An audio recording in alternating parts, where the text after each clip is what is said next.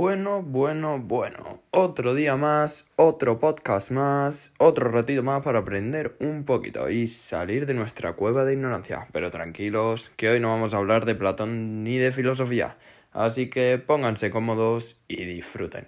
Y si es posible, aprendan algo conmigo. Un saludo de parte de un servidor y bienvenidos a Anatomía aplicada en el siglo XXI.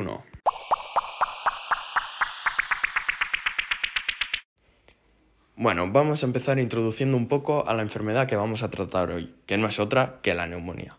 ¿Qué es la neumonía? La neumonía básicamente es la infección aguda del parénquima pulmonar. ¿Y qué es eso del parénquima? Pues el parénquima es el tejido funcional de cualquier órgano. Para que nos entendamos, todos los órganos están formados por parénquima, que es el tejido funcional, y el estroma, que es el tejido estructural. La neumonía causa que los alveolos pulmonares se llenen de líquido o pus, su gravedad puede variar según el germen que causa la infección, la edad del paciente y el estado general de este. Bien, ya sabemos lo que es la neumonía, así que ahora vamos a tratar los factores de riesgo de padecerla. El primero de todos es ser mayor de 65 años, factor que se puede ver agravado si el paciente sufre o ha sufrido algún tipo de enfermedad renal, canónica o pulmonar anteriormente. El segundo factor es la catalogada como la nueva epidemia invisible, la diabetes mellitus tipo 2. Dos factores muy a tener en cuenta y que son totalmente controlables son el tabaco y el alcohol. Además, el alcohol, aparte de ser un factor de riesgo para la neumonía, es también un factor de riesgo para la resistencia al tratamiento.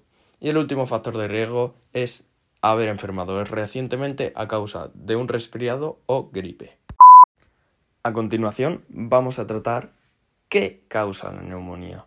Pues bien, la etiología de esta enfermedad puede ser tanto viral como bacteriana, aunque también se pueden diferenciar en gérmenes típicos y atípicos. Y por último, podría clasificarse si el agente que causa la enfermedad ha sido adquirido en la comunidad o intrahospitalario.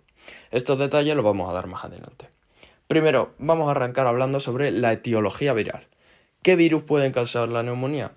Pues los más comunes son los siguientes. El virus respiratorio sincitial, algunos virus del resfriado común y la gripe, o el más que conocido SARS-CoV-2, el virus que causa el COVID-19. Los factores de riesgo que se relacionan con la neumonía viral específicamente son ser menor de 5 años o mayor de 60 años, ser obeso o asmático y por último ser fumador activo. Como hemos explicado antes, la neumonía también se puede contraer debido a una bacteria. La neumonía fúngica es más común en personas con problemas de salud crónicos o sistemas inmunitarios debilitados. Las bacterias que causan neumonía fúngica más comunes son neumonía causada por neumocistis, cocodiodimicosis, que está causada, también conocida esta bacteria como la fiebre del valle, histoplasmosis y por último, Cryptococcus. La neumonía fúngica se puede dividir también en típica o atípica.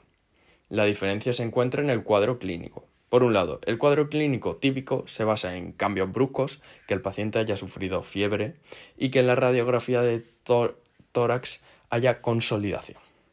Y este cuadro típico de, de neumonía cuenta con sus bacterias típicas, las cuales están lideradas por el neumococo. El neumococo acapara un 50% de los casos y se caracteriza por tener eh, pared celular, clave en su tratamiento, ya que va a responder a beta-alactámicos. Dentro de las bacterias típicas podemos encontrar una división entre las adquiridas en la comunidad, como el que ya hemos nombrado anteriormente, neumococo, neumococo o dentro del hospital o intrahospitalariamente, el Streptococcus. Por el otro lado, las bacterias atípicas se caracterizan por tener un cuadro totalmente opuesto empezando por una fiebre con temperatura baja, tos secas y no se observa consolidación en la radiografía de tórax. El paciente va a padecer síntomas respiratorios altos. Las principales bacterias atípicas son la Nicloplasmia neumonial, Clamidia neumonial y Legionella. Todas se caracterizan por no tener pared celular, al contrario que las bacterias típicas. Por lo tanto, no van a responder a beta-alactámicos. Igual que en los típicos, también se divide en adquiridos en la comunidad o intrahospitalariamente. El más famoso y común adquirido intrahospitalariamente es la legionela.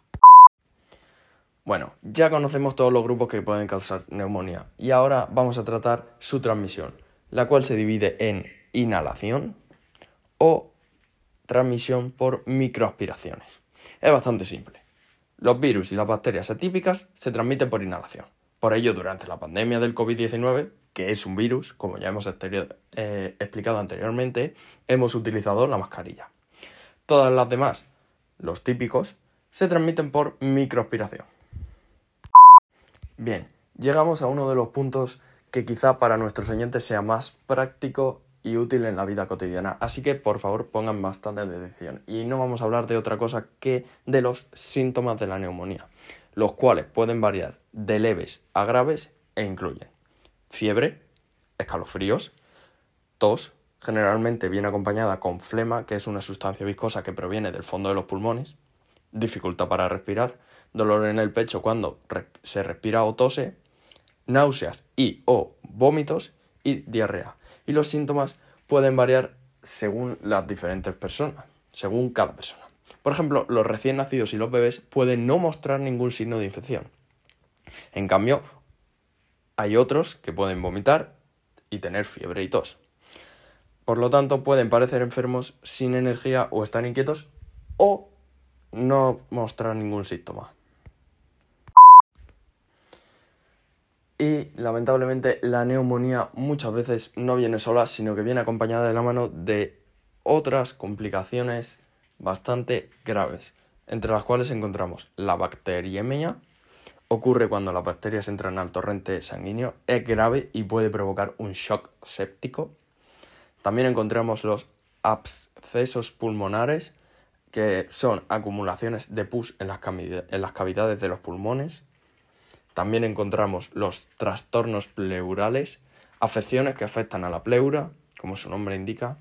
¿Y qué es la pleura? Pues la pleura es el tejido que cubre el exterior de los pulmones y recubre el interior de la cavidad torácica.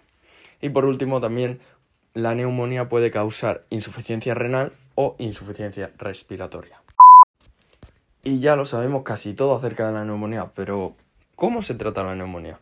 Pues bien, el tratamiento para la neumonía depende del tipo de neumonía, qué germen la causa y qué tan grave es. Entre los tratamientos encontramos los antibióticos, tratan la neumonía bacteriana y algunos tipos de neumonía fúngica, pero no funcionan para la neumonía viral. En, otros casos, en algunos casos, su profesional de la salud puede recetarle medicamentos antivirales para tratar la neumonía viral. Y por último encontramos los medicamentos antimicóticos, que tratan otro tipo de neumonía fúngica. Lamentablemente ya estamos llegando al final del podcast del día de hoy y como último tema vamos a tratar la prevención de la neumonía. Y es que las vacunas pueden ayudar a prevenir la neumonía causada por la bacteria neumocócica o el virus de la gripe. Pero también tener una buena higiene, no fumar, no tomar alcohol y tener un estilo de vida saludable también nos puede ayudar a prevenirla.